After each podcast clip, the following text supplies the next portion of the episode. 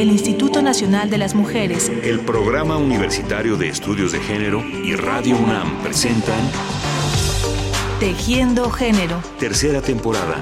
Porque solo a través de la equidad podremos construir una sociedad más, justa.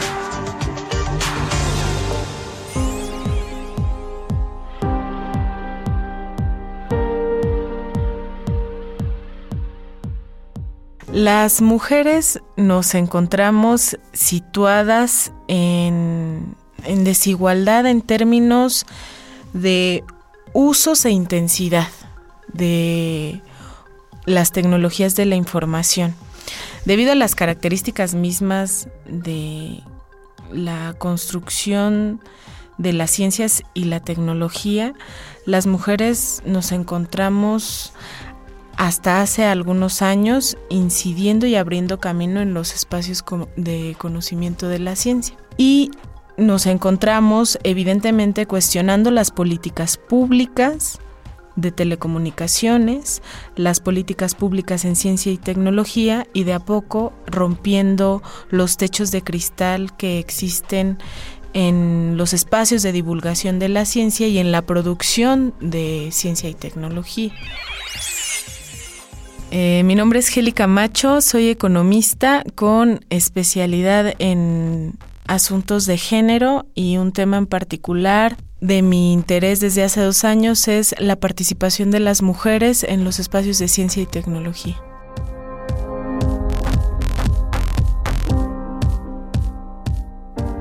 Aunque pareciera que hoy en día la tecnología es uno de los pocos elementos neutros en las sociedades, porque tanto hombres como mujeres tienen acceso a ella casi de manera igualitaria, en realidad no es así. Es cierto que, al menos en nuestro país, la balanza sobre el acceso a las tecnologías de la información y comunicación está equilibrada entre hombres y mujeres. Sin embargo, el uso y el tiempo destinado a esas herramientas siguen siendo muy diferentes y desiguales, por lo que no podemos decir que la brecha digital de género esté completamente cerrada.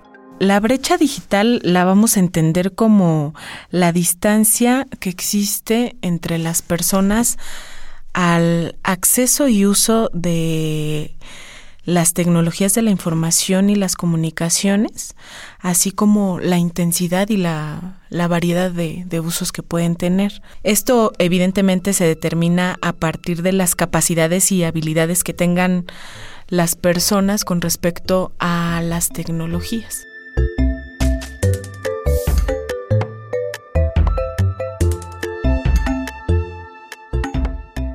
Mira, los indicadores nos pueden marcar que estamos en situación de igualdad con respecto a los usos. Sin embargo, esto no implica que haya desigualdad en términos de apropiación de los lenguajes tecnológicos y de ciertas características dentro de las tecnologías de la información y comunicaciones. Por ejemplo, no es lo mismo la forma en la que las mujeres navegan por Internet que la forma en la que lo hacen los hombres. Los usos que tienen en particular para estos temas es diferenciado y partimos de características no solo que tienen que ver con los roles de género, sino también de cómo se ha construido la ciencia qué lenguaje estamos utilizando las mujeres y cómo nos estamos comunicando y cómo estamos transitando por estos espacios.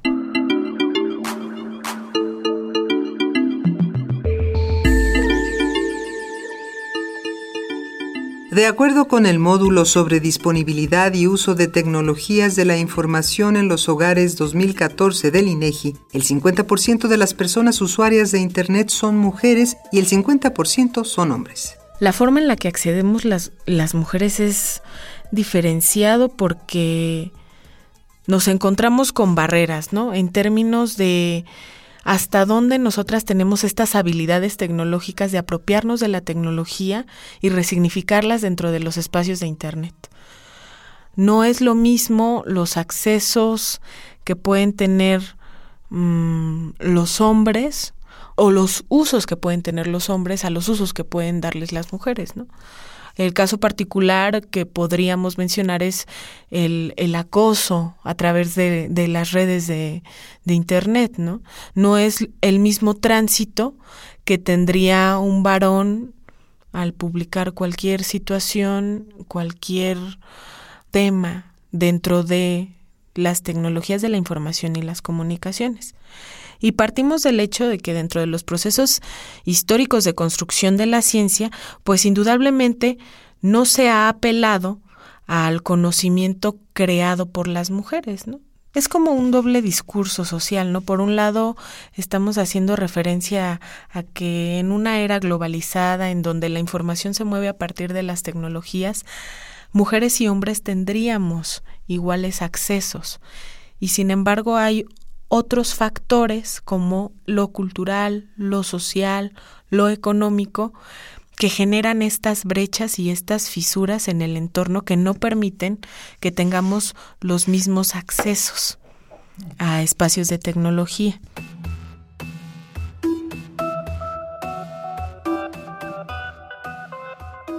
En un boletín de 2011, la Oficina Regional Andina de ONU Mujeres señala, las tecnologías de la información y la comunicación permiten a las mujeres formar parte activa de redes de desarrollo, de apoyo y divulgación. A su vez, posibilitan el acceso a nuevos trabajos y profesiones, la participación en iniciativas de aprendizaje interactivo y de formación y el acceso a conocimientos e información para empoderar y mejorar sus vidas. Facilitan también que las mujeres ocupen el espacio público en la sociedad de la información, creando recursos, aportando ideas y opiniones, haciendo valer su ingenio y creatividad. Por ejemplo, en el caso de, la economía y del desarrollo de los países de la región en América Latina, es imprescindible empezar a volcar nuestra mirada para saber qué es lo que está pasando con las mujeres en términos de uso de las tecnologías.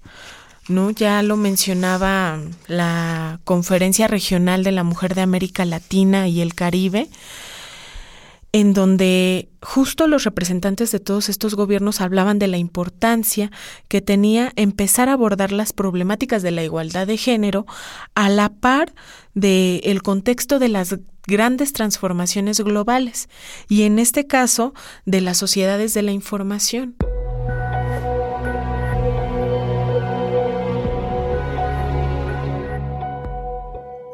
Es una de las preguntas que hago cuando la sociedad, anclada en los estereotipos de género, argumenta que las mujeres tenemos miedo a las tecnologías actualmente afirmando que no las usan porque les da miedo. La discriminación etaria, de género y de acceso a las tecnologías nos dan un panorama de lo que se construye desde el discurso, pero es necesario desmontar el origen de estos enunciados para señalar que existen brechas digitales y no son precisamente porque las mujeres tengamos miedo a las tecnologías.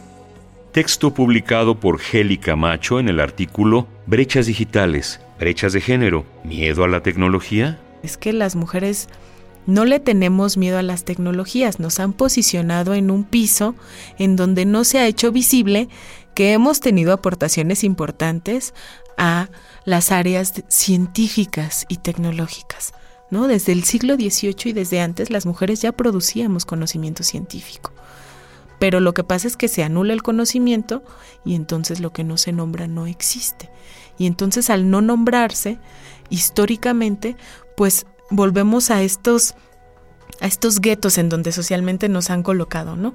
La mujer dentro de los espacios privados, la mujer que cuida, la mujer para los otros, la mujer desde las emociones y no se coloca en una justa balanza el tema de la mujer construyendo conocimientos, la mujer que cuestiona, la mujer que reflexiona sobre su papel en la ciencia y la tecnología.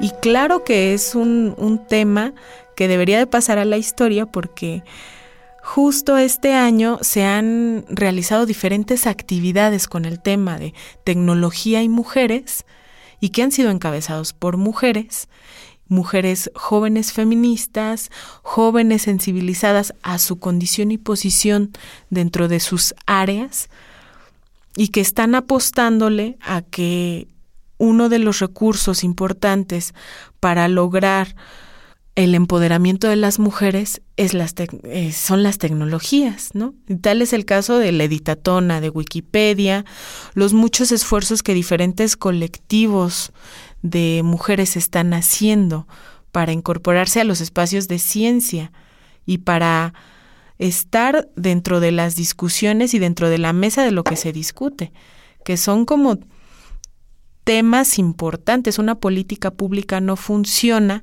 si la organización social no, no, empuja las problemáticas en las mesas, ¿no? No las pone a las mesas de todas aquellas y todos aquellos que toman decisiones. Y entonces, ¿qué pasa? Que no solo desde la Conferencia Regional sobre la Mujer en América Latina se está diciendo esto, se está diciendo desde la organización de la sociedad civil. Y es un problema y es un problema porque no está resuelto, porque tiene muchísimas aristas, porque desde el contexto mexicano, multicultural, plurilingüe, con muchos matices, tiene que estarse discutiendo y reflexionando en diferentes sentidos. Las tecnologías cómo, las tecnologías para quién, las tecnologías con qué objetivos. Y entonces es muy interesante ver cómo se está resignificando el lenguaje.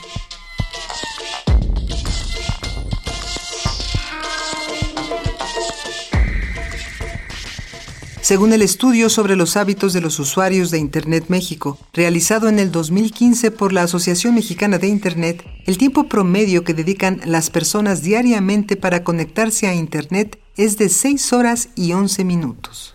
El caso del Distrito Federal me parece muy interesante de explorar. No es lo mismo Benito Juárez que Iztapalapa, por ejemplo. ¿Quiénes son las mujeres que habitan esas delegaciones? ¿Cómo están accediendo al Internet? ¿O acaso acceden? Y entonces pensemos en los usos del tiempo. ¿Cómo se distribuyen los usos del tiempo en la actualidad las mujeres? ¿En edad productiva o no? Digamos, mujeres en edades de 24 en adelante cómo distribuyen sus tiempos. Y entonces decimos, las brechas no solo son digitales, tenemos diferentes tipos de brechas que es necesario ir cerrando. Pero ¿cómo las vamos a ir cerrando? Pues a partir de estos ejercicios. A ver, reflexionemos. Si no tenemos el mismo acceso, pero veamos los usos del tiempo. Porque no es lo mismo, incluso estando en el mismo Distrito Federal, la diversidad de personas que habitamos la Ciudad de México que en algún estado de la República, ¿no? Llámese Chiapas, llámese Oaxaca, llámese Puebla, que también se están haciendo esfuerzos importantes por irnos aproximando a esto de las tecnologías, lo que nos ha permitido y es lo que he estado reflexionando profundamente y es el aquelarre del siglo XXI. Las tecnologías eso han posibilitado para las mujeres encontrarnos, leernos, y transmitirnos nuestros saberes y construir estos mundos diversos y poner temas, no solo a la opinión de las redes, sino en la misma mesa, ¿no? de la sociedad. Vamos generando estos nuevos conjuntos. Decir, a ver, ¿por qué las aplicaciones de Facebook presentaban sus infografías de varones únicamente, no? ¿Por qué de pronto las directoras de un área de Facebook deciden poner la imagen de una mujer y la imagen de un varón? ¿Por qué de pronto, en ejemplos tan simples como el WhatsApp, ¿no? que es de uso ya cotidiano y se vuelve como una herramienta de comunicación? ¿Por qué de pronto los símbolos son bastante estereotipados? ¿no? no hay multiculturalidad y entonces recién tiene que, que empiezan a poner los símbolos como multiculturales, ¿no?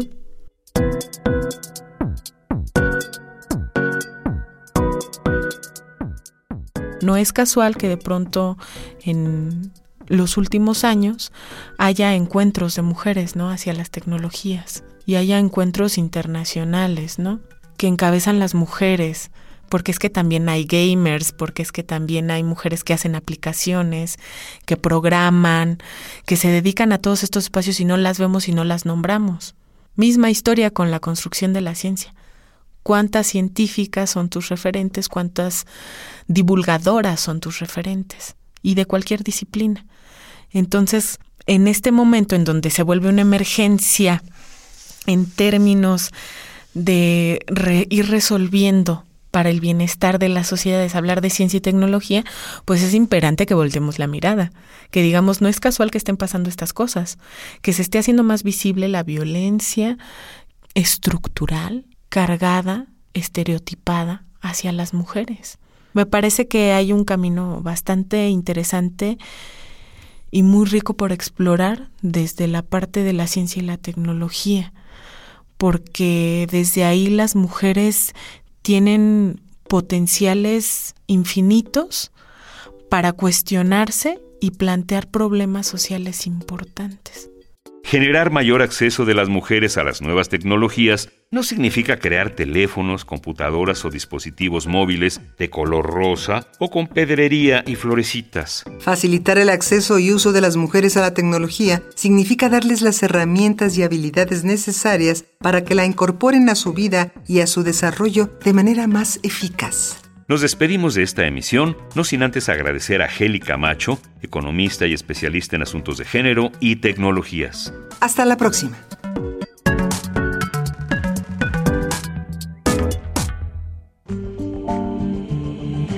El Instituto Nacional de las Mujeres, el Programa Universitario de Estudios de Género y Radio UNAM presentaron Tejiendo Género. Tercera temporada. Porque solo a través de la equidad podremos construir una sociedad más, justa.